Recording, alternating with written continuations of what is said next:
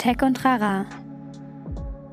Ich glaube, dass ähm, Zielgruppen heute viel stärker auch nach einer gewissen inhaltlichen Identifikation suchen. Das heißt nicht, dass die mit Marken jetzt immer total verschmelzen wollen und nie wieder davon abrücken, aber einfach das Gefühl haben, da teilt man auf einer gewissen Werteebene etwas.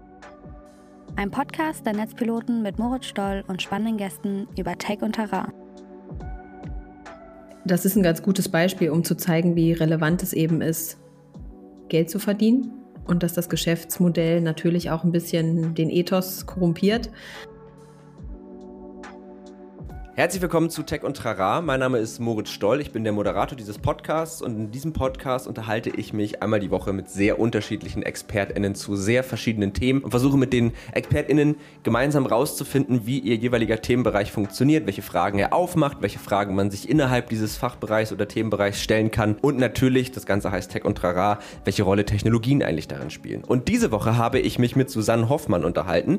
Die ist Gründerin des Frauenmagazins Edition F, ist aber mittlerweile mittlerweile mit eigenen Projekten beschäftigt und äh, beschäftigt sich sehr viel mit dem Thema Sendebewusstsein und Verantwortung und vor allen Dingen mit dem Phänomen, dass eben auch ganz viele Marken mittlerweile ja einfach mehr oder weniger Sendehäuser sind. Also halt auch einfach Inhalte schaffen, Fakten schaffen, kommunizieren und äh, das ist ein total spannendes Thema, weil das ganz viele Fragen aufmacht. Also wie gehen wir eigentlich damit um, wenn eine Marke Inhalte fabriziert, wenn eine Marke sich vielleicht auch mit einer Agenda irgendwie politisch äußert oder ja, also wo, wo sind da, wo ist da die Trendschärfe oder wo ist da die Unterscheidung zu, zu journalistischen Inhalten? Wie gehen wir damit um, Quellen zu prüfen? Wie gehen wir damit um, dass eine Marke vielleicht nochmal eine andere Intention hat, als nur zu informieren? Ähm, sie hat aber echt ein paar ganz spannende Gedanken dazu auch geäußert. Ähm, unter anderem so Gedanken wie, eine Zeitung oder auch ein Online-Magazin macht das ja auch nicht einfach nur aus Luft und Liebe, sondern da stehen ja auch gewisse Ziele hinter, ähm, wie Geld zu verdienen. Und das ist ein sehr, sehr spannendes Thema. Susanne ist natürlich da eine absolute Expertin und kennt das Thema jetzt so ein bisschen aus verschiedenen Ecken. Einmal natürlich aus der, der Rolle eines, eines, äh, einer Zeitschrift, also eines Mediums, aber eben halt auch aus der Markensichtweise. Und damit haben wir uns ein bisschen unterhalten, aber auch so ein bisschen über ihren Werdegang und das, was sie so aktuell umtreibt. Äh, das war sehr, sehr spannend, total sympathisch. Ich habe sehr viel gelernt und habe ein paar sehr spannende neue Sichtweisen bekommen. Und ich glaube, wenn ihr euch diese Folge anhört, bekommt ihr die auch. Also kann ich euch diese Folge natürlich wie immer wärmstens ans Herz legen. Genau. Wir hören uns gleich nach dem Intro wieder. Viel Spaß mit der Folge.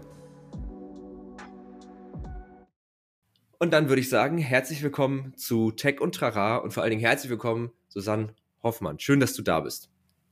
Vielen Dank für die Einladung. Hallo. Ja, ja ich freue mich total, ähm, weil wir, glaube ich, heute ein ganz, äh, ja, so eine ganz bunte Mischung an sehr, sehr spannenden Themen haben, was einfach der Tatsache geschuldet ist, dass du eine sehr bunte Mischung an sehr, sehr spannenden Themen mitbringst, angefangen bei dem, was du gemacht hast, bis hin zu dem, was du aktuell tust und was du in der Zukunft noch tun wirst. Ähm, das finde ich irgendwie, finde ich sehr spannend. Wir haben ja so im Vorfeld so ein bisschen darüber gesprochen, worüber wir auch heute sprechen wollen und ähm, das, was ja so glaube ich, äh, oder wofür du, glaube ich, aktuell noch sehr, sehr bekannt bist, ist einfach äh, dass die Tatsache, dass du Edition F gegründet hast. Und ähm, Du hast mir aber auch schon erzählt, dass du ja äh, Edition F verlassen hast. Das ist jetzt ja auch schon eine Weile her.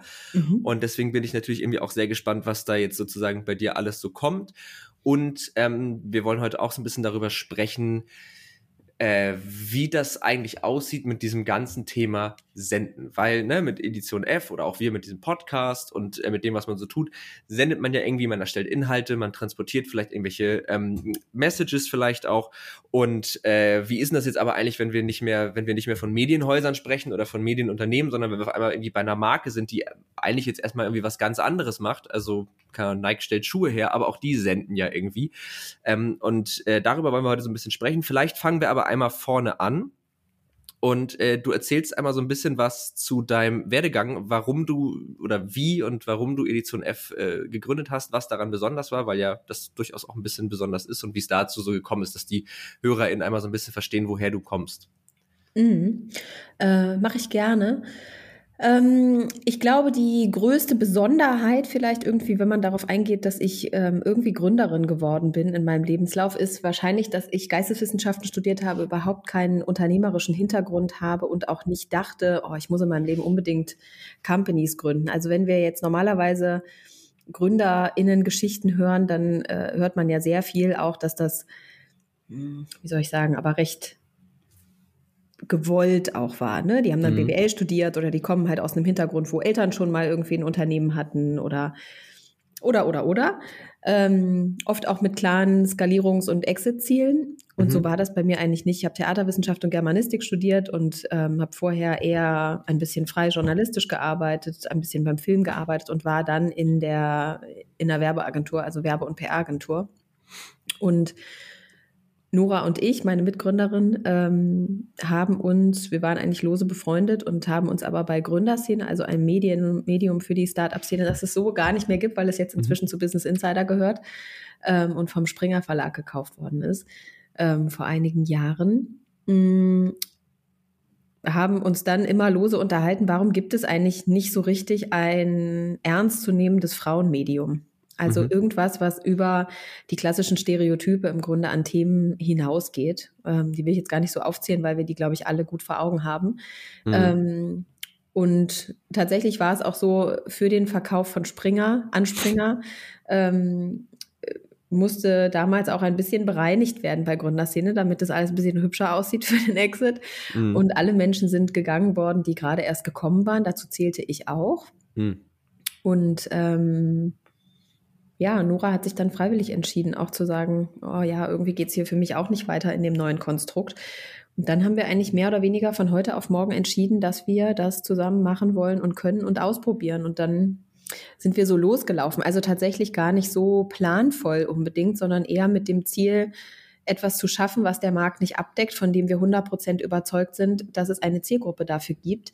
Mhm. Ähm, und wir haben mit vielen Verlagen gesprochen, das haben wir auch schon häufiger erzählt, die uns beweisen wollten, dass ihre Marktforschung sagen, dass es diese Zielgruppe eben nicht gibt, sondern dass Frauen ganz gut bedient sind mit dem Portfolio an Themen, was gerade auf dem Markt ist.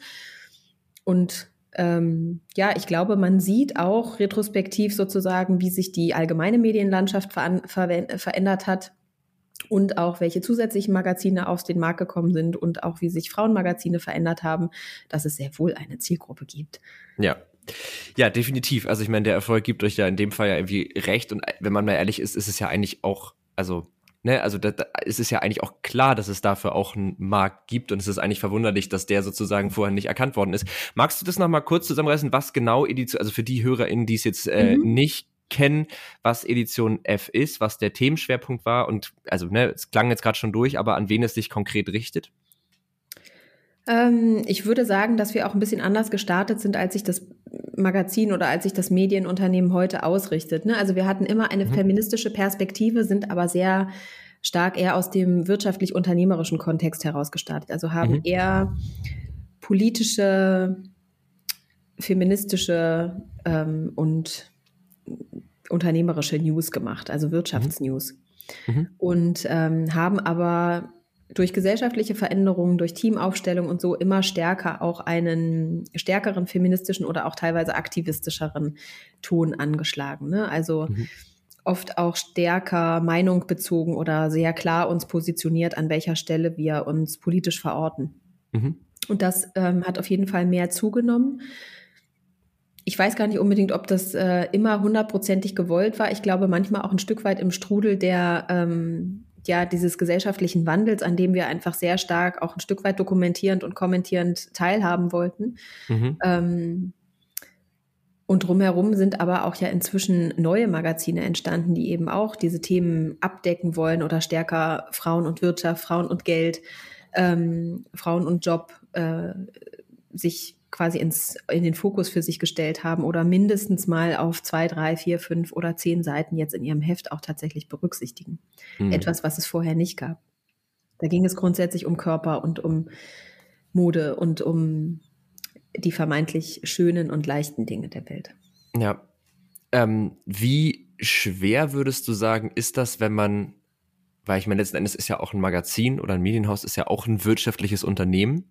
Mhm. Ähm, und ich finde, also ich stelle mir das immer sehr schwer vor, damit aber auch eine, ich nenne es jetzt mal politische Meinung, das kann man jetzt weit fassen, aber irgendwie, irgendwie eine politische Agenda oder eine politische Meinung zu haben, weil du ja auf, also weil du ja immer diesen Spagat machen musst zwischen was wollen die Leute, die es am Ende kaufen sollen, äh, und was möchte ich vielleicht transportieren. Und also passiert es da oder ist euch das auch mal passiert, dass da das eine unter dem anderen irgendwie gelitten hat? Ich kann mir jetzt vorstellen, dass es bei Edition F noch gar nicht so stark der Fall war, weil das ja auch ein bisschen Teil des Konzepts war, aber jetzt auch ähm, aufs Allgemeine bezogen. Also wenn wir jetzt eben bei dem Nike-Beispiel bleiben, so wenn die jetzt sagen, wir finden das und das blöd, dann müssen die vielleicht eher nochmal damit rechnen, dass sich das negativ aufs Geschäft auswirkt. Also wie geht das so für dich zusammen oder wie kriegt man das gut zusammen?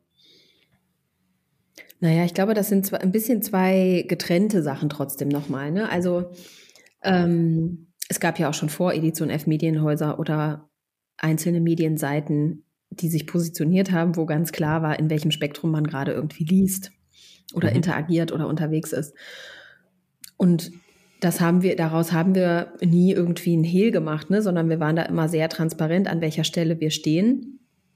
Ähm, trotzdem haben wir versucht, nicht nur eindimensional quasi immer wieder unseren eigenen Modus zu bestätigen, sondern natürlich auch mal kritische Stimmen in Form von Pro und Contra oder eben größeren Radius zu definieren.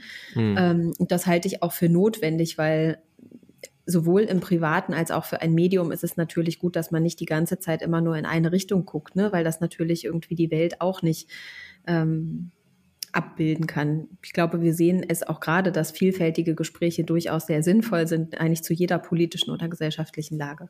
Hm. Ähm, also insofern ist das jetzt erstmal nicht unbedingt neu. Und das war für uns auch tendenziell eigentlich eher positiv. Und da ist sozusagen vielleicht dann die unternehmerische Komponente auch ein Stück weit ähm, relevanter, statt nur Medienmarke zu sein, weil ich glaube, dass ähm, Zielgruppen heute viel stärker auch nach einer gewissen inhaltlichen Identifikation suchen. Das heißt nicht, dass die mit Marken jetzt immer total verschmelzen wollen und nie wieder davon mhm. abrücken, aber einfach das Gefühl haben, da teilt man auf einer gewissen Werteebene etwas. Und ich würde sagen, in dem ja doch eher feministischeren, für manche vielleicht auch eher linkeren Umfeld hat man das noch ein bisschen stärker ausgeprägt als mhm. jetzt so in der Mitte. Ich glaube, es ist immer stärker an den Rändern. Mhm. Ähm, und deshalb war das für uns eigentlich sehr positiv. Noch dazu muss man sagen, waren wir sehr früh, also damit auch sehr proaktiv umzugehen, bedeutet eigentlich, eine Zielgruppe anzuziehen, die vorher sich auch gar nicht gehört oder gesehen gefühlt hat. Also war mhm. diese Identifikationsfläche quasi eine der ersten Identifikationsflächen. Und das war dann eigentlich sehr positiv. Ja. Ähm, wenn man jetzt guckt, wie macht das Nike? Ähm, dann skalieren die das krass nach oben und mhm. sie skalieren es auch in unterschiedlichen Feldern. Ne? Also sie sind, glaube ich, nicht ganz so konsistent in ihren Botschaften, wie wir das vielleicht waren. Einfach weil wir auch kleiner waren und sehr viel zielgerichteter überhaupt unser Themenspektrum aussah. Mhm. Ähm, trotzdem, das hatten wir ja im Vorgespräch, sehe ich, dass Marken, die stark kommunizieren, auf jeden Fall auch einen Anteil Medienunternehmen in sich tragen. Mhm und das auch ein Stück weit als Konkurrenz zu klassischen Medienseiten läuft. Noch dazu sieht man, dass das auch viel stärker ein, verschmilzt, ne? nicht nur in Form von Lobbyismus und Werbeanzeigen oder irgendwelchen Advertorials, sondern tatsächlich die Stimmen aus bestimmten Branchen heute auch als inhaltliche Stimmen viel stärker in klassischen Medien ähm, eine Rolle spielen. Also dass eine Nike, die sich beispielsweise zu Colin Kaepernick oder so positionieren, ähm, nicht nur Werbekampagnen daraus macht, sondern auch als Interviewpartner eingeladen sind, um über bestimmte rassismuskritische Themen zu sprechen, mhm. ähm, finde ich auf jeden Fall sehr interessant, ne? weil sie sich damit eine Rolle von ähm, ExpertInnen zugestehen, weil sie selber senden und damit halt auch markieren wollen, dass sie politisch auf der richtigen Seite stehen, sie in mhm. Kauf nehmen dafür, dass natürlich auch Leute sagen, ich verbrenne meine Schuhe jetzt. Mhm. Ähm, diese Bilder haben wir ja auch im Netz gesehen. Ähm, aber am Ende mehr Umsatz gemacht haben in der Zielgruppe, die das befürwortet hat, ähm, ja. als die, die sie da verloren haben. Und die kommen meistens auch wieder zurück, weil der Groll dann nämlich gar nicht so lange hält, wenn der nächste mega Turnschuhe irgendwie rauskommt. Ja, genau, der Groll ist nicht so groß, wie man die Schuhe gut findet. Ne? Ja, das stimmt. Also das ist ja so die eine Seite davon. Ich habe da immer noch so ein bisschen so eine kritische Stimme in mir. Ich weiß, es passt jetzt nicht so ganz auf das Nike-Beispiel, aber ähm, ich hatte auch mal eine Podcast-Folge, wo es viel um dieses Thema Purpose-Driven Unternehmertum ging. Und dann war so mein mein Gedankengang, und da würde mich mal interessieren, wie du da drauf guckst, wenn ich jetzt, ich habe irgendwie ein Produkt und das das oder ich habe irgendwie eine Message und die die die löst irgendein Problem. Also sei das, ich habe ich jetzt mal irgendwie, ich habe irgendeine nachhaltige Milch. So ist jetzt erstmal völlig egal, keine konkrete Marke. So, die möchte ich jetzt irgendwie an den Start bringen und was man dann ja aus unternehmerischer Sicht macht, ist sich ja zu überlegen, okay, wer kauft denn diese Milch potenziell? Naja, Leute, die dafür so ein bisschen Awareness haben, also versuchen wir die zu adressieren. Aber was ich mich dann immer frage, ist, in dem Moment, wo ich das mache, verfehle ich doch ein Stück weit schon meine eigentliche Mission, dafür zu sorgen, dass alle Menschen nachhaltige Milch trinken, weil ich eben mich an die Bubble richte, die da, die da schon eigentlich eine Awareness für hat, weil ich natürlich weiß, dass die es kaufen und ich damit halt genug Geld wieder einnehme. Aber also wie löst man dieses Problem, dass man dann ja schlechter, oder vielleicht hast du da einen ganz anderen Blick drauf, aber dass man dann ja schlechter die Menschen erreicht, die sich da vorher gar keine Gedanken drüber macht, weil die gilt es ja auch vielleicht mit einer Message teilweise zu überzeugen oder zumindest denen das mal zu zeigen, dass es diese Möglichkeit gibt.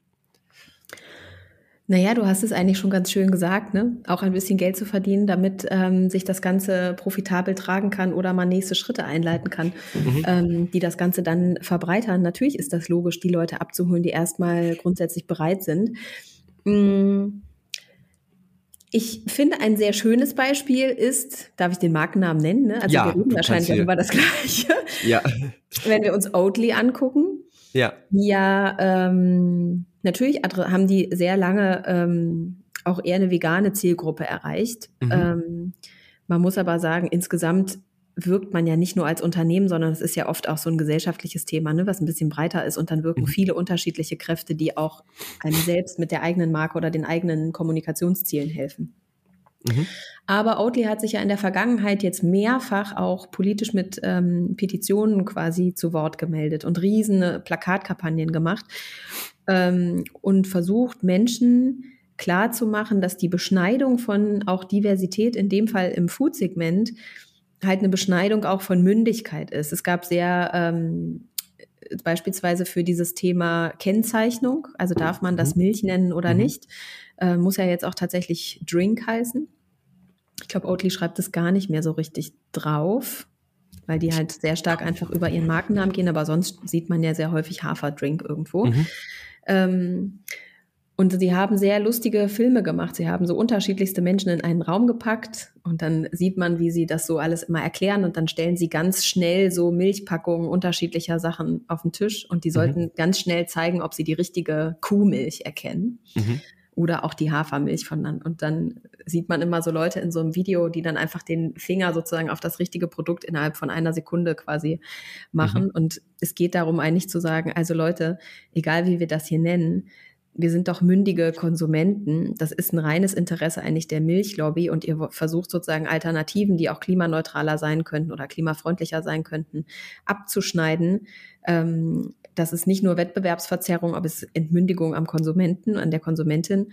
Und ähm, über diese ganzen Kampagnen haben sie natürlich sehr viele Leute geworben, die vielleicht nicht mal unbedingt Haferdrinks trinken wollen. Mhm.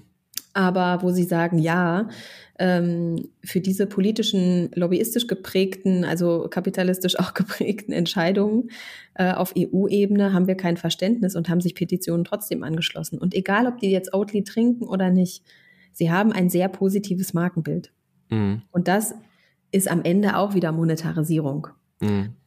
Ähm, weil es den Marktwert steigert, weil es die Begehrlichkeit steigert. Ich meine, ich kenne inzwischen keinen Laden mehr, mindestens mal in Berlin Mitte, irgendwie, der nicht äh, mit Oatly die Barista auf Milch aufschäumt.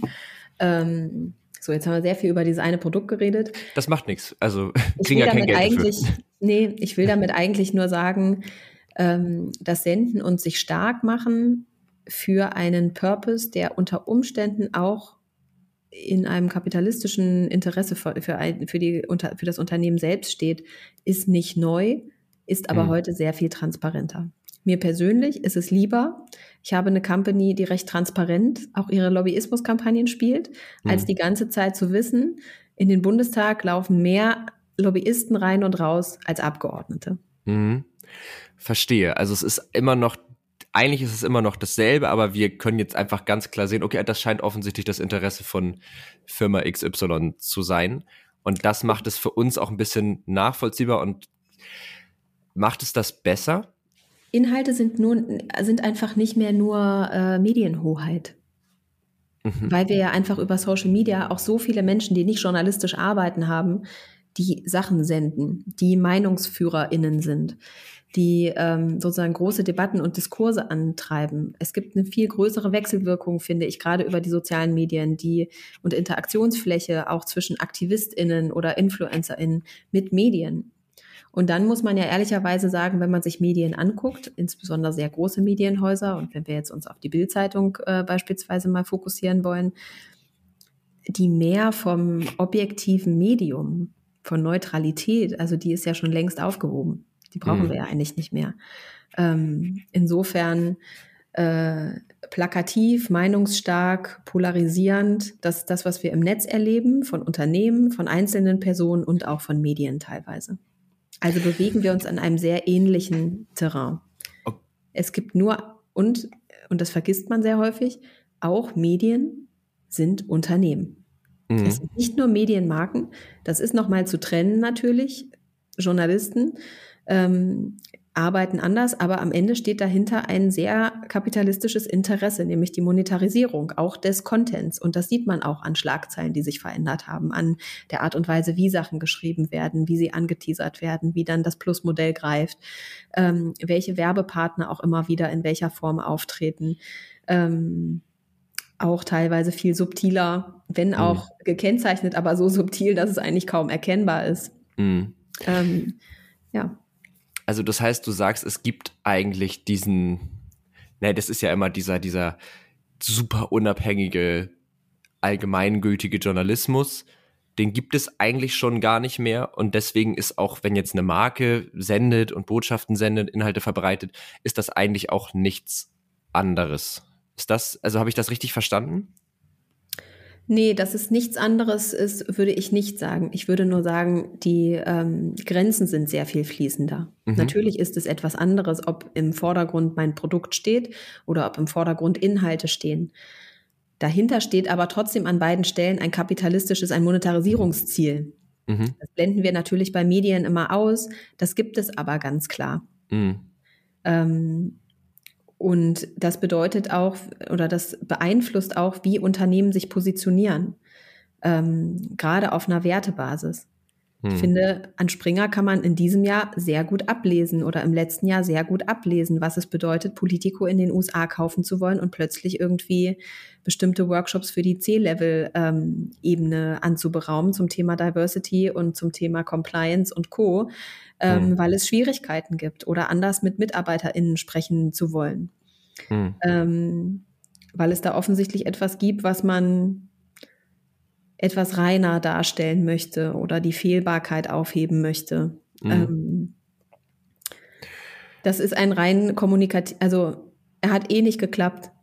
Zumindest bei mir nicht. Aber ja. wenn, dann war es mindestens nur ein rein kommunikativer Coup und kein ernst gemeinter. Und der mhm. richtet, orientierte sich nur an Monetarisierung und Zielen, die ja. dahinter liegen für okay. Stakeholder.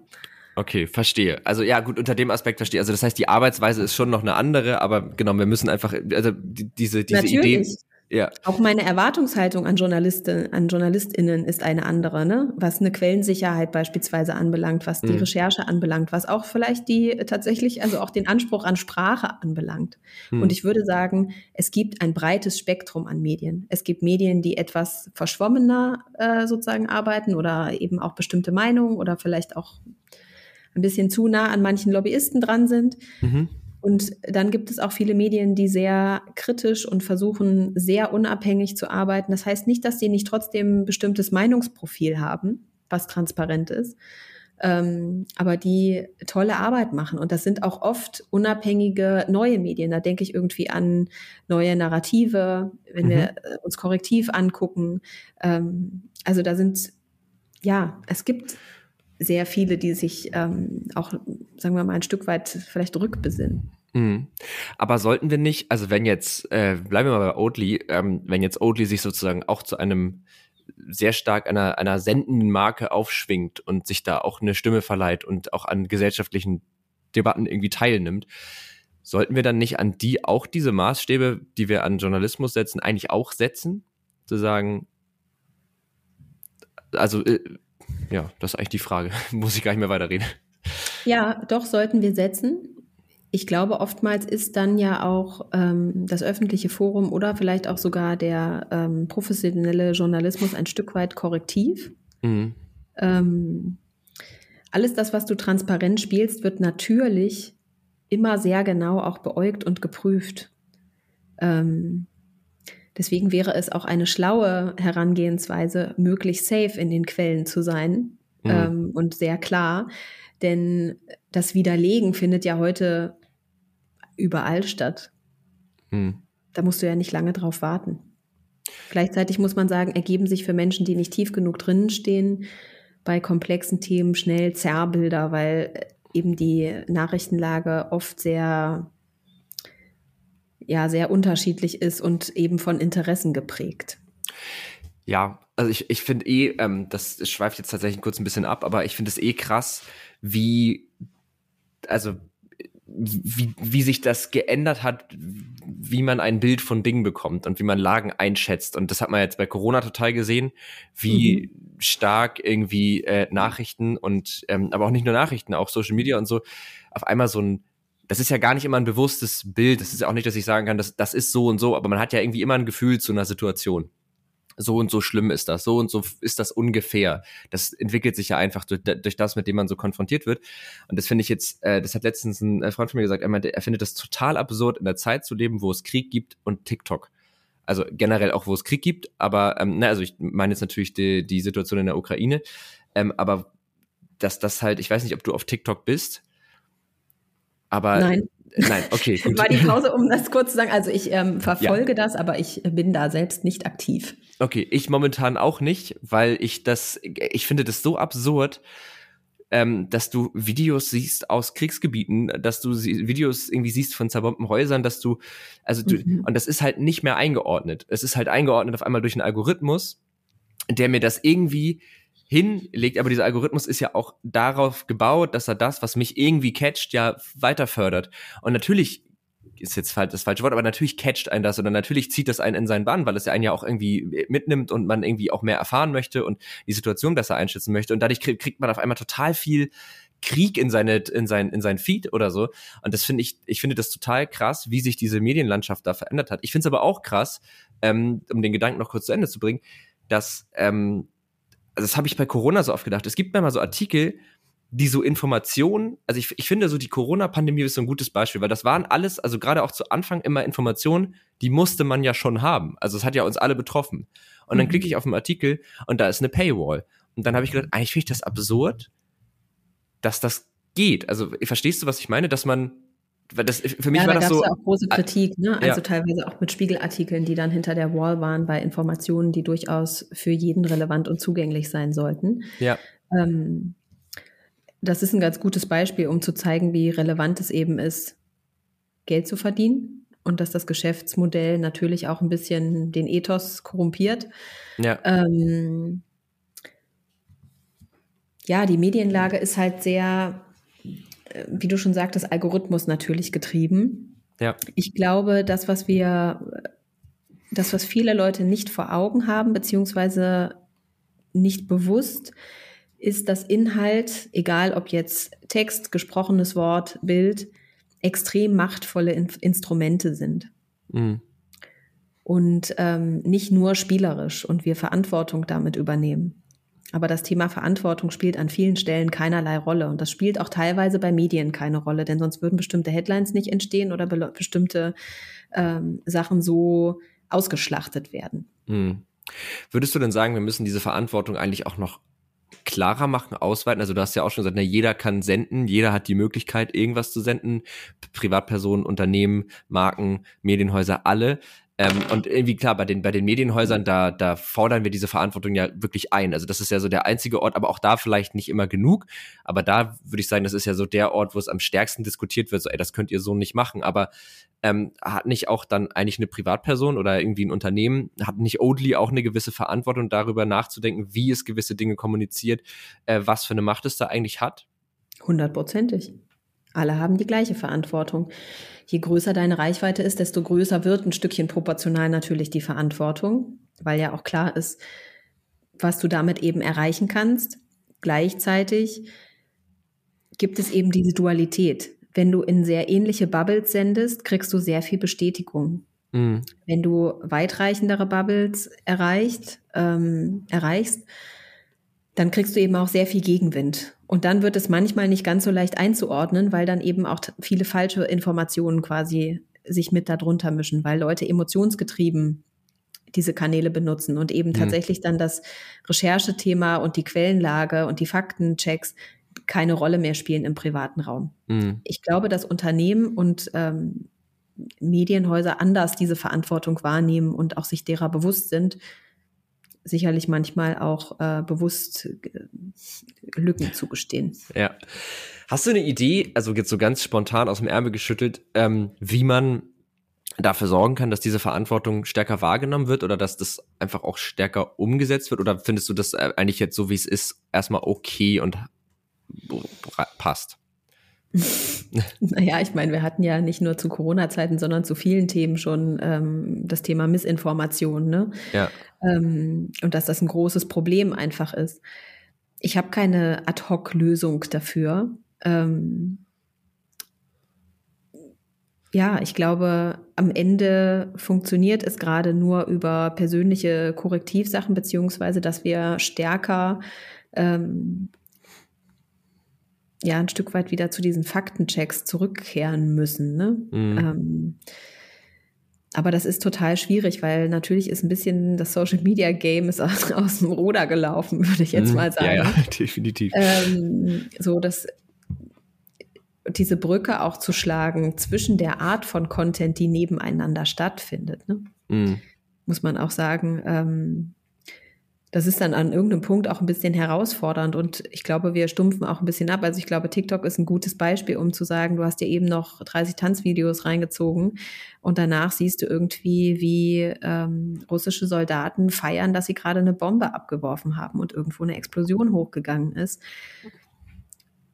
Alleine emotional ist es total schwer, das zu verarbeiten. Mhm. Aber die Bilder reihen sich ein in eine Welt aus Spaß und Leichtigkeit, dass teilweise die Dramatik, dann liegt da vielleicht noch ein Lied drüber oder so, gar nicht richtig mehr gesehen werden kann. Mhm. Und da müssen wir uns eigentlich schon Gedanken machen. Also was können wir wie senden? Wie können wir ja zu mehr Medienmündigkeit eigentlich führen? Und das hat auch ein bisschen was mit Selbstverantwortung zu tun. Ne? Also sich dann eben auf den Weg zu machen, nicht nur das für bare Münze zu nehmen, was ich da jetzt gerade erlebe, sondern tiefer zu gucken. Und ich glaube deswegen, und das tut mir immer so ein bisschen leid, weil wir sehr häufig an den Punkt kommen, wo wir die Steuerbarkeit von Institutionen ein Stück weit verloren haben. Hm. Steuerbarkeit im Sinne von wirklich, also Verantwortung auch bewusst machen und immer wieder daran festhalten, ähm, weil eben wir sehr persönlich und privat geworden sind in in der Meinungsverteilung und ähm, ja, über Social Media.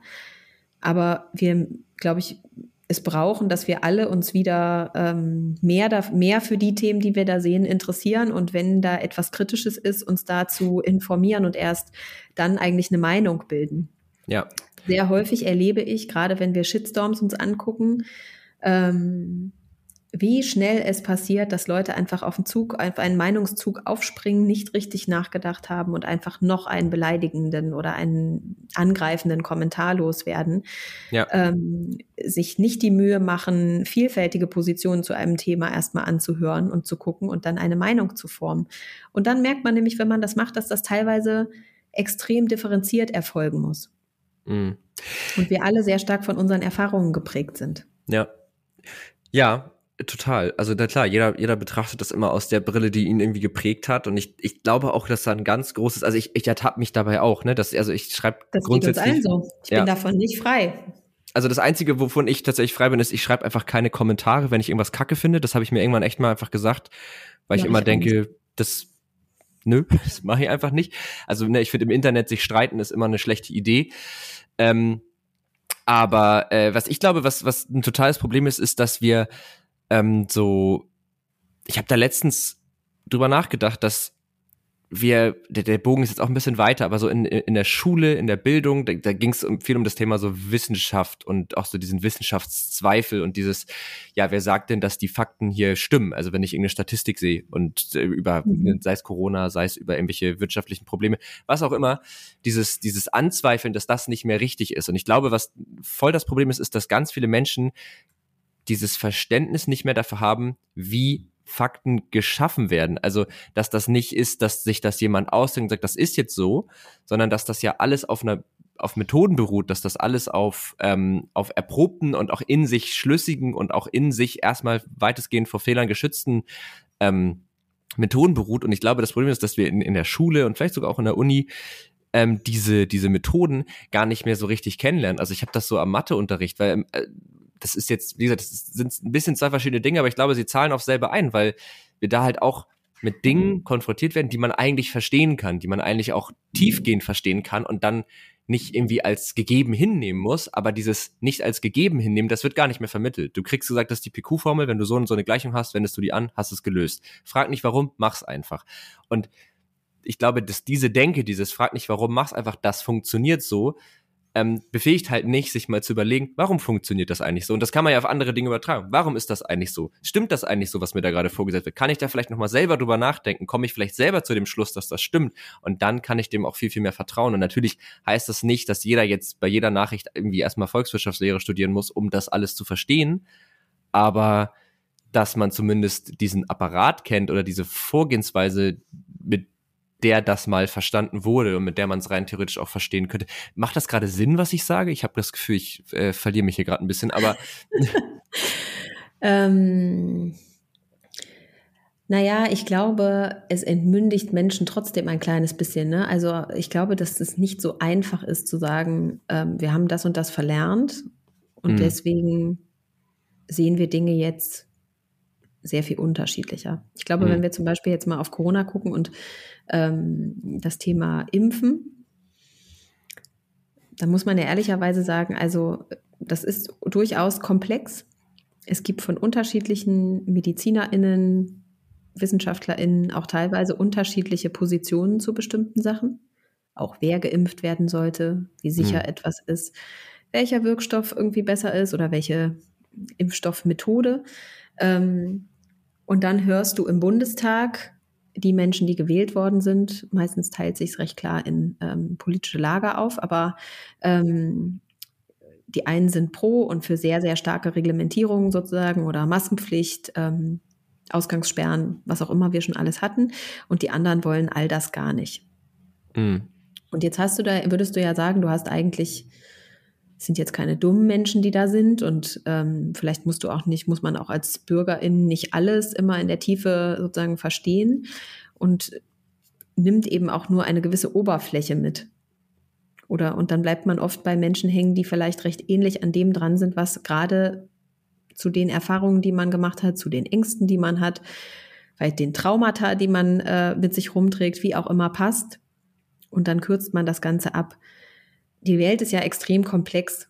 Wenn man das alles nur auf Einzelthemen runterbricht, dann mag das eigentlich schon stimmen, dass man sagt, ja, musst du dich ja tiefer mit auseinandersetzen. Aber wenn man sich anguckt, wie viele Themen wir alle gerade sozusagen vor uns haben, mhm. ähm, dann ist das eben nicht so. Und wenn man das für alles macht, was in der Zeitung steht, dann ist dein Tag eigentlich auch schon wieder vorbei, wenn du das einmal ja, durchdrungen hast. Und deswegen, ähm, das meinte ich auch vorhin so ein bisschen damit, ich finde es schade und gleichzeitig sehe ich auch keinen richtigen anderen Weg, dass es am Ende immer wieder ein, ein Thema ist, der ins Persönliche geht. Also die Menschen selbst sind am Ende dafür verantwortlich. Genau, also das, das, das, das sehe ich auch so. Ich meinte jetzt auch nicht, dass sich jeder, ähm, also dass jeder erstmal die Tageszeitung durcharbeiten muss, damit er sozusagen vernünftig informiert ist, sondern dass dieses Vertrauen darin, dass gewisse ich nenne es jetzt mal Institutionen, gewisse Dinge hervorbringen und dass man diesen Ergebnissen ein Stück weit traut, nicht weil man einfach blind sagt, ja, das stimmt, weil die sagen das, sondern das stimmt, weil die berufen sich auf etwas, von dem ich gelernt habe oder wo ich verstehe, dass das funktioniert, ohne dass ich es jetzt selber komplett nachvollziehen muss. Ich glaube, das war eher das, was ich meinte. Also ne, um bei der Wissenschaft zu bleiben, Wissenschaft sagt, Impfung ist sicher. Ich weiß nicht warum, aber ich weiß grob, wie Wissenschaft funktioniert. Und wenn dieser Prozess dieses Resultat in einem Gro hervorbringt, dann kann ich darauf vertrauen, dass das wohl stimmt. Und ich glaube, dass diese, diese, dieser Prozess aber nicht gut vermittelt wird. Ja, jetzt muss man ja aber sagen, es tut mir leid, dass ich auch immer wieder auf diesen Verlag so stark zu sprechen komme. Aber nee, die haben ja nun mal mit gut. der Bildzeitung einfach die reichweitenstärkste Tageszeitung.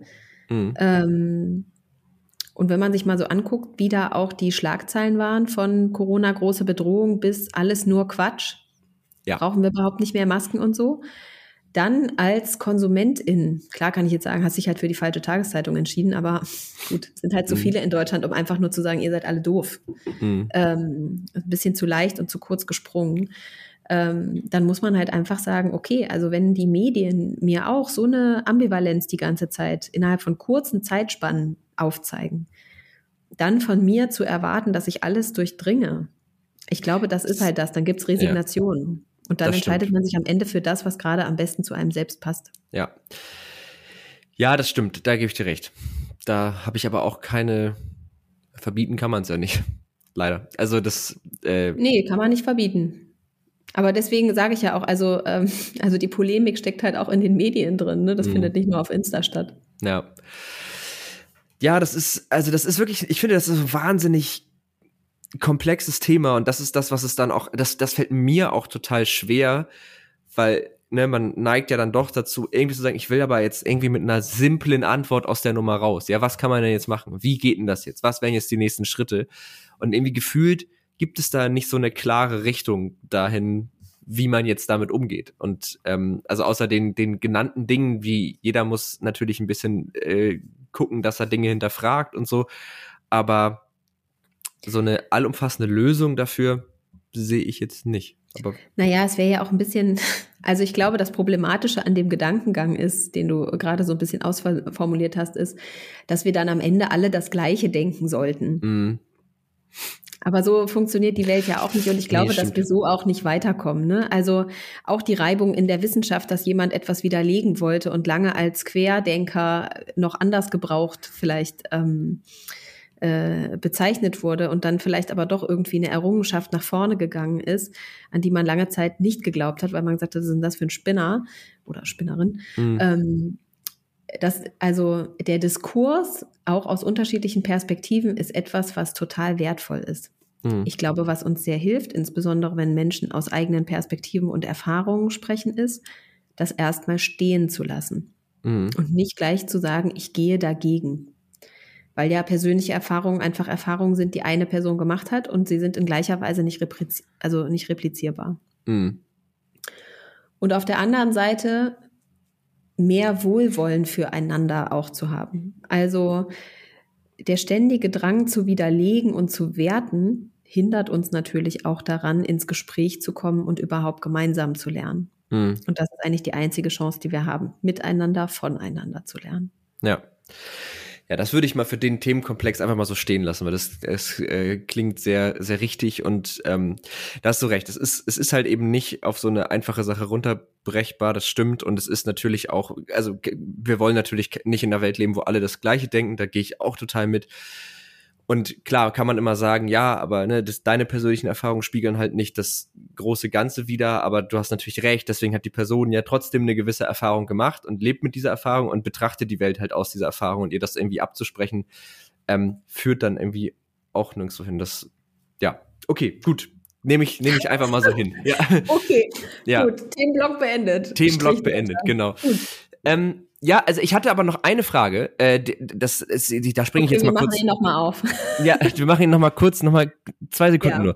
Ähm, und zwar äh, Thema Online-Marketing und Journalismus oder Marketing und Journalismus. Ähm, das ist vorhin schon mal so angeklungen, aber das hätte ich gerne noch einmal so abgefragt. Was genau ist denn jetzt eigentlich aus da, weil du kennst dich da sehr viel besser aus als ich. Was ist denn der Unterschied zwischen Online, äh, zwischen Journalismus und Marketing dann heute?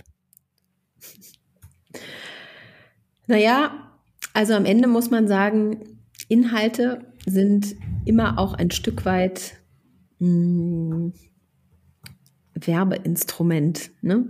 Also egal ob ich eine Zeitung bin, ich schreibe zwar nicht bewusst auf diesen werblichen Aspekt hin, aber natürlich entscheide ich mich für eine Schlagzeile, die gut funktioniert, wo die Leute mehr bereit sind, drauf zu klicken oder die Zeitung am Kiosk mitzunehmen, weil das Titelbild in einer bestimmten Art und Weise gesetzt ist, weil ein Bild ausgewählt ist, weil eine Schlagzeile draufsteht. Es hat natürlich immer auch etwas Werben für den eigenen Inhalt. Mhm. Und dann kommen wir die Ebene tiefer, wo wir sagen müssen, stimmen die Quellen, stimmen die Recherchen, stimmt die Sprache, stimmt die Einordnung, mhm. stimmen die Fakten. Ähm, und dieser Anspruch muss gewährleistet sein. Jetzt kann man sagen, okay, aber die, die werben ja nur für ihren Inhalt, während eine Company eben sagt, wir werben für, mit unseren Inhalten für unsere Company und damit mehr oder weniger auch für den Kauf von Produkten. Mhm. Ähm, das stimmt auch, das ist verschieden. Ähm, Zeitungen werben um NutzerInnen, je mehr NutzerInnen, je mehr Werbekunden, um es jetzt mal sehr leicht runterzubrechen. Ne? Also, das ist sehr mhm. simplifiziert. Mhm.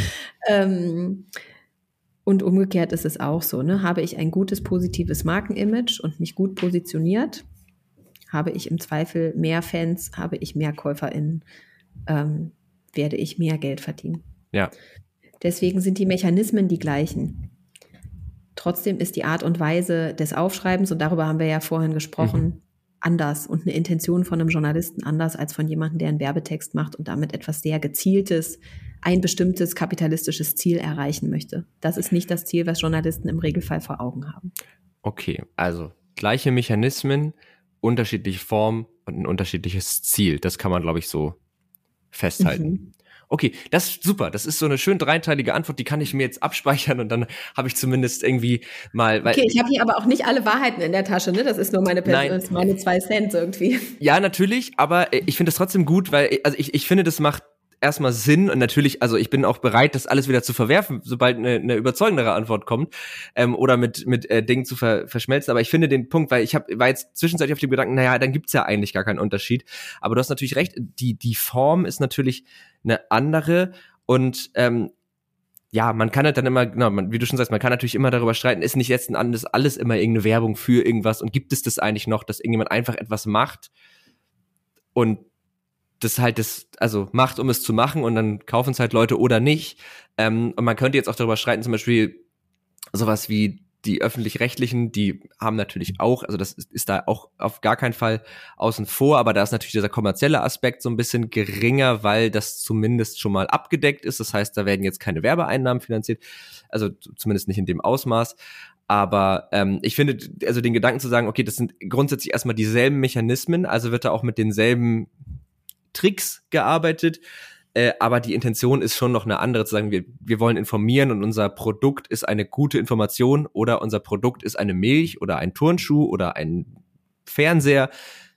Gut, letzteres ein bisschen absurd, aber ne, ähm, und äh, das wollen wir, dass es gekauft wird. Und das ist wahrscheinlich wirklich so der große Unterschied. Was ist denn das Produkt? Und das, wenn das Produkt gute Information ist, dann ist es ja so ein bisschen im Sinn der Sache.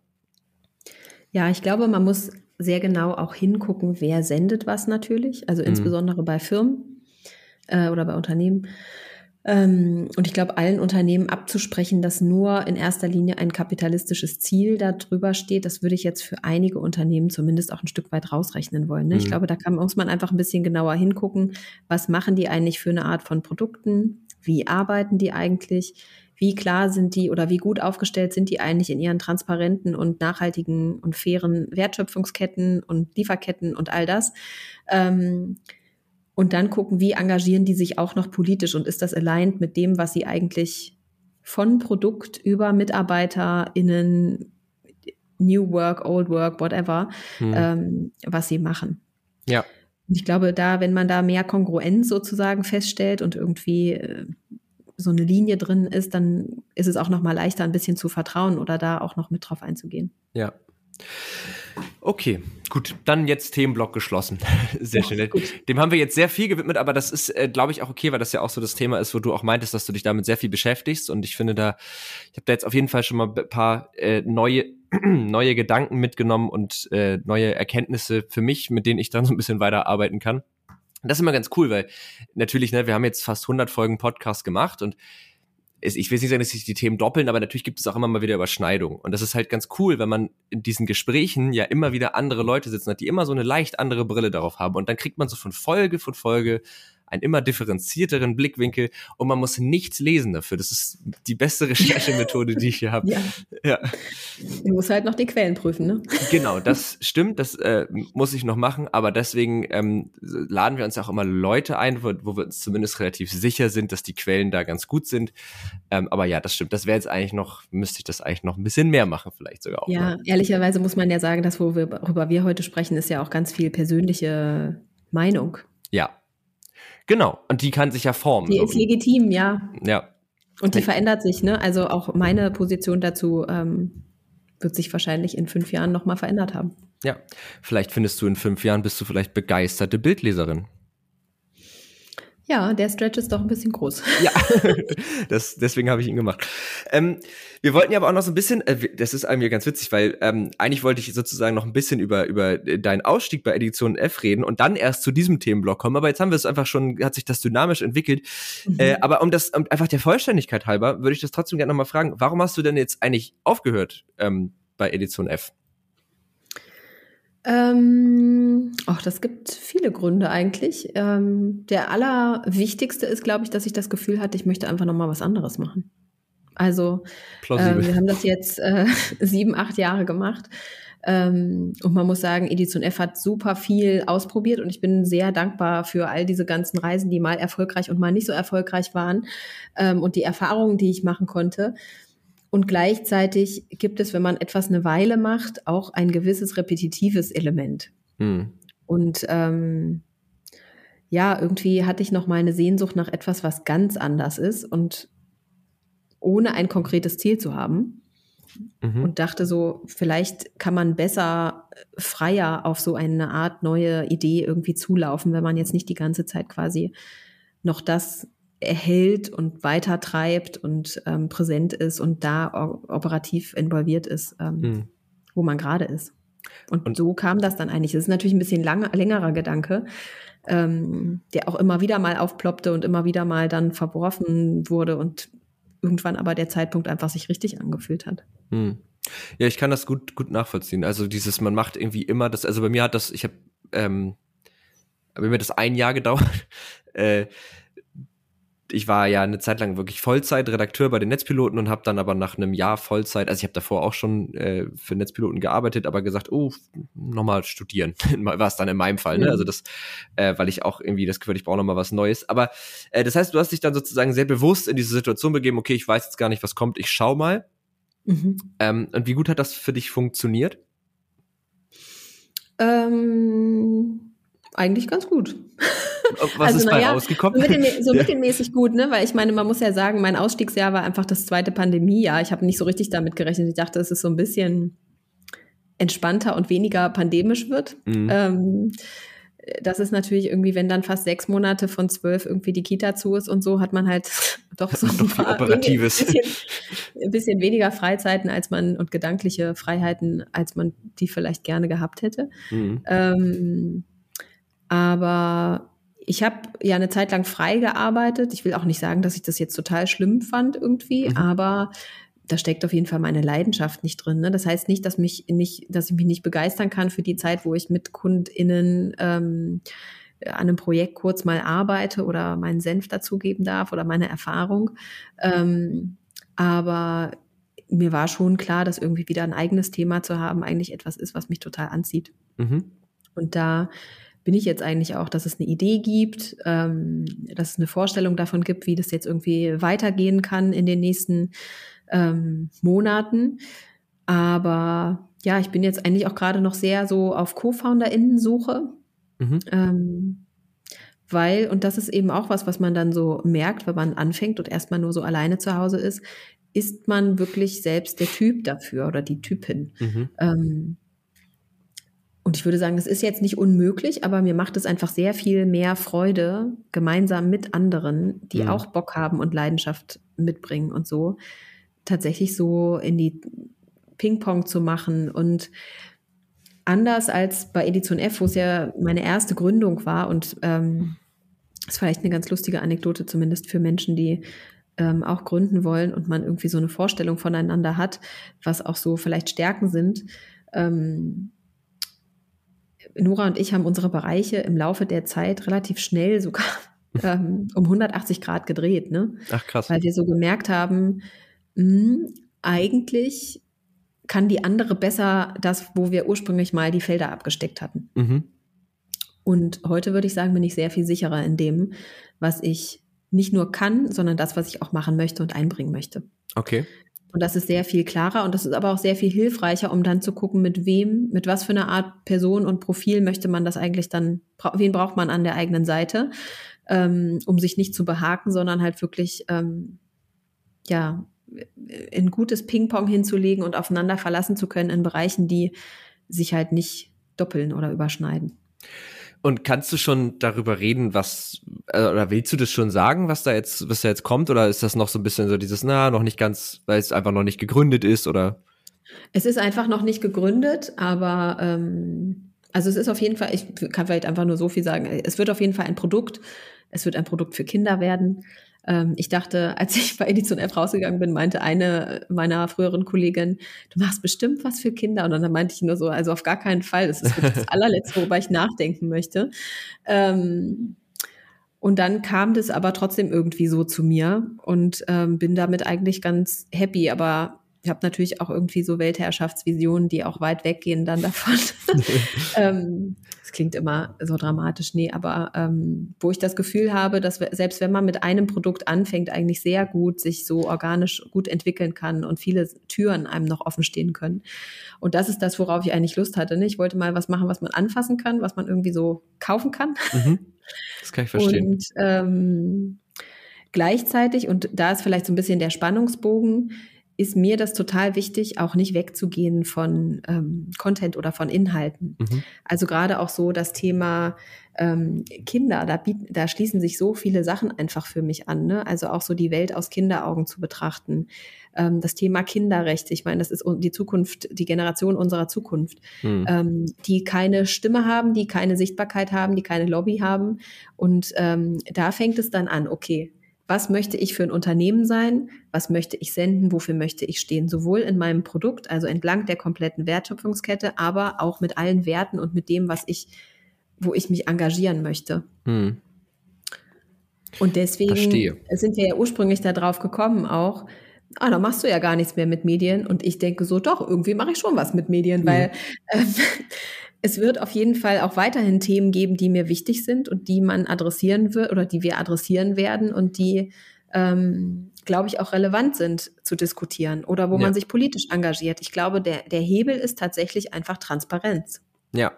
Ja, und ich meine, man kann ja auch die kapitalistischen Interessen, ähm, die da irgendwie dahinterstehen hinter einem Produkt ja auch total als, als äh, Brennstoff irgendwie für auch eine Message betrachten. Ne? Also wenn man, wenn man was verbreiten will, irgendwoher muss das ja kommen. Also irgendwie braucht man ja, irgendwie muss man sowas ja auch finanzieren. Und wenn man es über, über ein Produkt, was dann auch noch Leuten hilft oder für, für oder Kindern hilft oder was auch immer das für Kinder macht, aber wenn es dann ähm, auch noch ein gutes, also das ist ja eigentlich ein, auch ein cooles Modell so.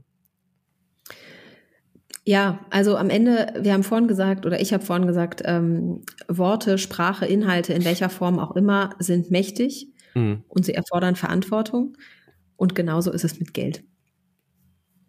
Ja. Es gibt sicherlich Leute, die das ganz anders sehen, ähm, aber die machen halt auch sehr viele viel Menschen, die das Quatsch ganz anders sehen. Ähm, ich glaube, das hilft unserer Welt nur einfach nicht, wenn wir nee. das langfristig anders sehen. Das glaube ich auch. Und das ist am Ende ist das eine starke Mindset, also es ist tatsächlich eine politische Haltungsfrage und es ist ähm, das ist divers. Da gibt es ein breites Spektrum an Menschen, die da drauf gucken. Ähm, ich glaube, man kann recht leicht ableiten. Ich bin keine FDP-Wählerin und keine Bildleserin. ähm, ja. ja. Aber das ist okay. Das ist, äh, also das ist, glaube ich, ich würde auch, also ich für mich würde auch wollen, dass man das nicht von mir denkt, also diese beiden Dinge. Deswegen bin ich da sehr mit, äh, sehr mit d'accord. Da kann das sehr gut nachvollziehen. Ähm, ja, cool. Also wir sind tatsächlich, äh, haben jetzt einmal so einen ganz spannenden Bogen gemacht. Wir haben, der Plan ist aufgegangen. Wir sind äh, gestartet bei dem, was du gemacht hast. Dann haben wir den Bogen zu dem, was dich jetzt gerade sehr beschäftigt äh, thematisch und da sieht man jetzt ja auch am Ende total die Connection, woher das auch so ein bisschen das Thema einfach kommt oder warum das gerade mhm. auch so mhm. präsent ist. Ähm, und jetzt, äh, genau, also vielleicht kann man noch mal sagen, falls du also falls ihr irgendwie sagt, ja, ihr werdet gerne Co-Founder von irgendwas und äh, mögt Sachen für Kinder, meldet euch, wir leiten das weiter. Wer weiß, vielleicht. Ja, ihr müsst äh, aber sehr COO-mäßig unterwegs sein. Okay. Ich Weil weiß nicht, was das heißt, aber. Das bedeutet einfach sehr operativ und sehr okay ähm, Zahlen, Prozesse und so weiter. Das ist halt nicht mein Steckenpferd. Okay. Ähm, ja. Also, falls ihr Excel mögt, oder wie so eine, so eine, so eine, so eine Schülerbewerbung. Ich kann Excel, Word und E-Mail. Nein, aber falls ihr, äh, genau, falls ihr das mitbringt und falls ihr darauf Bock habt, wer weiß, vielleicht meldet sich jemand und du sagst, oh krass, das ist der, der perfekte Co-Founder, die perfekte Co-Founderin. Who knows? Ja, wer weiß. Man muss jede Gelegenheit mitnehmen. Ähm, dann würde ich dich gerne noch in unsere äh, Podcast-Kategorien einladen, wenn das okay ist. Äh, das sind äh, zwei und die machen wir jede Woche und mit jedem Gast. Und die erste Kategorie wäre der Tech Changer. Hintergrund ist der, viele von uns oder eigentlich jeder von uns hat, glaube ich, in seinem Leben mal so einen Moment gehabt, wo es irgendeine Innovation, irgendeine technische Neuerung, was auch immer gab. Das heißt ja immer noch Tech und Trara hier, äh, die so so ein richtiger Gamechanger war, die so richtig für dich dein Leben oder irgendein Aspekt deines Lebens grundsätzlich verändert hat. Wir hatten vorhin, das fand ich sehr cool, ähm, hatten wir, hat jemand gesagt, der Commodore 64 und ähm, hatte ich leider nicht. Nee, ich, ich, ich, ich als ich computerfähiges Alter habe, war das schon vorbei mit den Commodores, aber ähm, und was war noch? Wir hatten auch zum Beispiel eine Heizdecke, war auch mal ein Tech-Changer. Also da kannst du ganz, ganz frei wählen, was so in deiner Vergangenheit äh, für dich irgendwas Heizdecke. grundsätzlich verändert hat. Ja. Mhm. Ich glaube so Bluetooth-Boxen.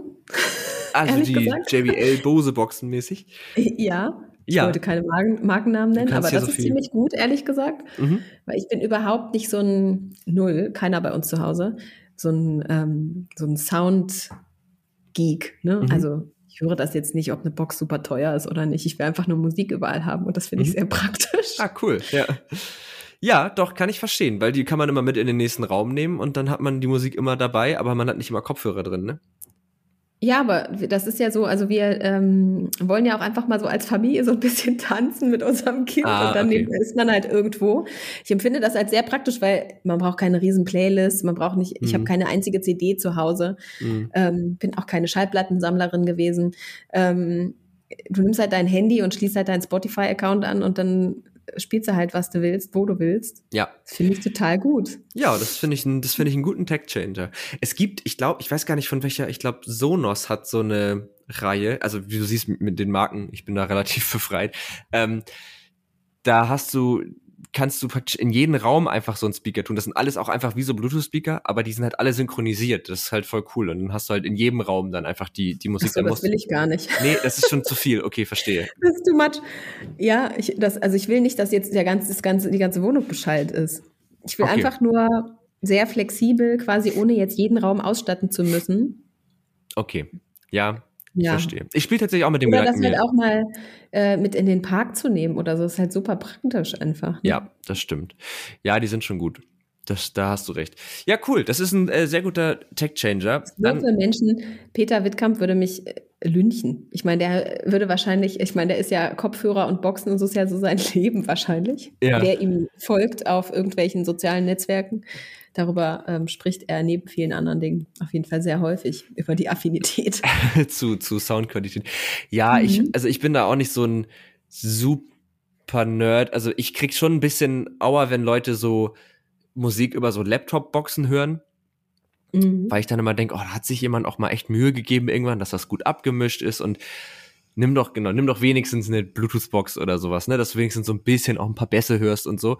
Aber ähm, ansonsten, ich, ich habe einfach immer AirPods drin, wenn ich nicht gerade mit jemandem spreche, natürlich. Aber ansonsten, das mhm. ist so meine Bluetooth-Box. Aber ich habe auch kein Kind, mit dem ich tanzen will, deswegen passt das. Man kann auch alleine tanzen, ehrlich gesagt. Aber das macht ja. einfach auch mehr Spaß, wenn die Musik im Raum ist und nicht nur in den Ohren. Ja, das stimmt. Das ist eine Typfrage, aber ja. Ja, das stimmt. Ja, wir haben eine Alexa. Die kannst du auch mit Spotify verbinden und die hat auch einen ganz guten Sound. Und du gibst noch ein paar Daten weg. Ist eigentlich eine super, super Deal für alle Beteiligten. Ja. ähm, kommen wir zur zweiten Kategorie. Das ist die Empfehlung der Woche. Meine Gäste und ich sprechen jede Woche eine Empfehlung aus für irgendwas, was uns begeistert hat. Und mit irgendwas meine ich wirklich irgendwas. Also äh, ich habe hier so viele unterschiedliche Personen irgendwie mit mir sitzen und es wäre einfach irgendwie Verschwendung, deren Begeisterung nicht so ein bisschen anzuzapfen. Und gibt es etwas, was du unseren HörerInnen empfehlen möchtest? Tja, das ist jetzt wirklich gar nicht so leicht, ne? Irgendwas. Schlagen die dann Restaurants vor oder so? Äh, die, oft sind es Bücher, Filme, Software, Tätigkeiten, ah, ja. äh, sowas. Also Restaurant geht natürlich auch, ist halt lokal sehr begrenzt. Ähm, okay. Also ich habe das vorhin schon gesagt, ähm, wir haben nur ein Abo zu Hause, festes. Ich kaufe sehr viele Magazine trotzdem, mhm. aber immer so, was ich halt irgendwie gut finde. Ähm, Und das ist neue Narrative. Mhm. Und das würde ich tatsächlich allen sehr ans ähm, Herz legen, weil das immer wieder sehr spannende, tiefgehende, analytische Gedanken, Zahlen, viel Faktencheck ähm, auch bedeutet. Viel aber auch wirklich so für die innere Reise ähm, bereithält. Und das Unternehmen ist ja, gehört sich ja selbst ja ein Verantwortungseigentumsunternehmen, also ein quasi äh, Unternehmen mit gebundenem Vermögen mhm. und ähm, selbst organisiert. Und ja, also die machen sehr viel tolle Arbeit ähm, und deswegen, ja, das wäre doch schön, wenn ihr die mal entdecken wollt. Ja, das finde ich sehr gut. Werde ich, aber ich, also ich kenne, das ist doch mit diesem NN das Logo, ne? Mhm. Ja, genau. Also offensichtlich. ganz viel so eine sehr eigene Art der Illustration auch. Okay, jetzt muss ich mir die schnell nebenbei angucken, weil ich will gerade wissen, ob ich das schon mal gesehen habe. Aber werde ich mir tatsächlich dann beim nächsten. Ich bin nicht so der, anders gesagt, ich bin eigentlich schon ein Zeitungs- oder Zeitschriften. Mensch, ich finde das schon immer cool, aber ich kaufe mir die dann und dann lese ich sie irgendwie nicht. Ähm, aber vielleicht ändere ich das mal. Ah ja, doch, genau, habe ich, äh, hab ich hier gerade offen. Sieht sehr cool aus auch. Ja, ist cool. Also ein anderes das andere Magazin, was ich auch noch sehr gerne lese, ist Hohe Luft.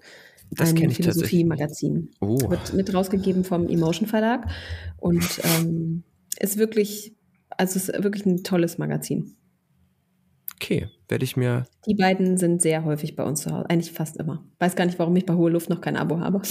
Das sind aber auch Magazine, die, die sind inhaltlich cool und die sehen aber, ich finde es auch mal gut, dass die geil aussehen, weil man möchte ja schon, dass das sich auch schön in das Gesamtbild einfügt. Und ich finde, ich mag halt so Magazine. Ja, da ist bei Hohe Luft bestimmt noch ein bisschen Luft nach oben, ehrlich gesagt. Ach nee, ich finde, aber, das ist doch schon ähm, schön ich finde, die Themen sind einfach total gut und das ist wirklich bereichernd. Ne? Also in einer sehr kurzen Zeit, also ist ja super kurzweilig, ne? Also muss mhm. jetzt kein, keine 30 Bücher für gelesen haben, weil einfach viele schlaue Menschen, die viele Bücher gelesen haben, mhm. ihre Gedanken eben dazu auch aufschreiben. Und ähm, ja, ich empfinde die beide äh, Magazine als so sehr persönlich bereichernd in vielen Bereichen mhm. meines Lebens. Okay, ja, cool. Ähm, meine Empfehlung ist jetzt, stinkt daneben so ein bisschen ab. Äh, ich habe ein Online-Magazin entdeckt, ähm, das ich ganz, ganz cool fand. Und zwar heißt das 80.lv, also Level. Ähm, das ist so ein Branchenmagazin für alles, was irgendwie rund um so Tech und Game Development Grafik und so. Also es ist jetzt irgendwie eine ganz andere Sparte, aber das hat mich jetzt so tatsächlich begeistert, weil ich mir, ich gucke mir sowas einfach gerne an. Es gibt auch auf Instagram so ein paar Accounts, ne, die halt einfach Sachen reposten mit Einverständnis oder zumindest mit Credit äh, von Leuten, die halt äh, zu Hause irgendwie coole Sachen machen, die einfach irgendwie innovativ sind, die cool aussehen. Und irgendwie inspiriert mich das, mir sowas anzugucken, was andere so gemacht haben und dadurch kommt man immer so ein bisschen auf eigene Ideen. Äh, und das finde ich irgendwie ganz, ganz cool, das Magazin. Es ist so ein typisch, es ist, ist so die Aufmache, ist so ein typisches Ami-Tech-Magazin. Die haben ja immer so eine, sind immer so ein bisschen sehr wild, aber irgendwie trotzdem mit einer klaren Linie drin so. Ich habe noch einen anderen Tipp, ehrlich gesagt, falls ja. jemand keinen Bock hat, um zu lesen. Ähm, ich bin ja also sehr designorientiert, auch mhm. gerade für die neue Marke, ehrlich gesagt. Mhm. Und ähm, man kann anfangen bei dem Insta-Account Design Kids. Die sind wirklich ganz cool, machen auch gerade ganz viel ähm, Design in für die Ukraine, mhm. also auch viel in Blau und Gelb und ah, Schwarz. Ah, cool.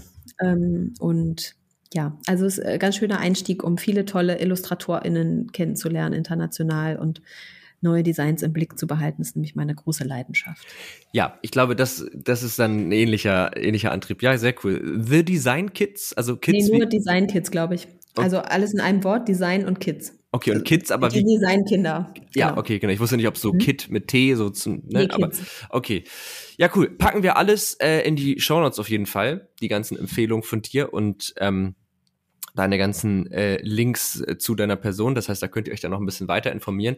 Und wir haben jetzt schon über eine Stunde gequatscht, fühlt sich aber nicht so an. Und das ist immer ein gutes Zeichen für einen Podcast, wenn man äh, eine Stunde redet, aber es fühlt sich an wie 20 Minuten, weil dann war es nämlich kurzweilig und äh, das ist das, was man ja irgendwie dann auch ein Stück weit möchte. Ähm, vielen Dank, dass du da warst, dass du dir die Zeit genommen hast. Ich hoffe, Vielen du hattest dir. Spaß. Ich hatte auf jeden Fall Spaß. Hatte ich. Sehr schön, das freut mich. Und äh, dann bleibt mir noch zu sagen an die HörerInnen, äh, auch vielen Dank, dass ihr bis hierhin zugehört habt. Falls ihr noch Fragen, Anregungen, Kritik oder irgendwas habt, schreibt uns gerne an techundtrara.netzpiloten.de oder auf Instagram, äh, nee, Facebook nicht, LinkedIn und Twitter unter Netzpiloten. Und falls ihr sozusagen direkt zu mir oder zum Podcast wollt, dann einfach Twitter Tech und Trara. Äh, da findet ihr uns. Ansonsten folgt uns, gebt uns eine Bewertung, am besten eine gute, eine schlechte, lasst es einfach. Und dann bis nächsten Montag und äh, tschüss Susanne, schön, dass du da warst, danke. Tech und Trara, ein Podcast der Netzpiloten mit Moritz Stoll und spannenden Gästen über Tech und Trara.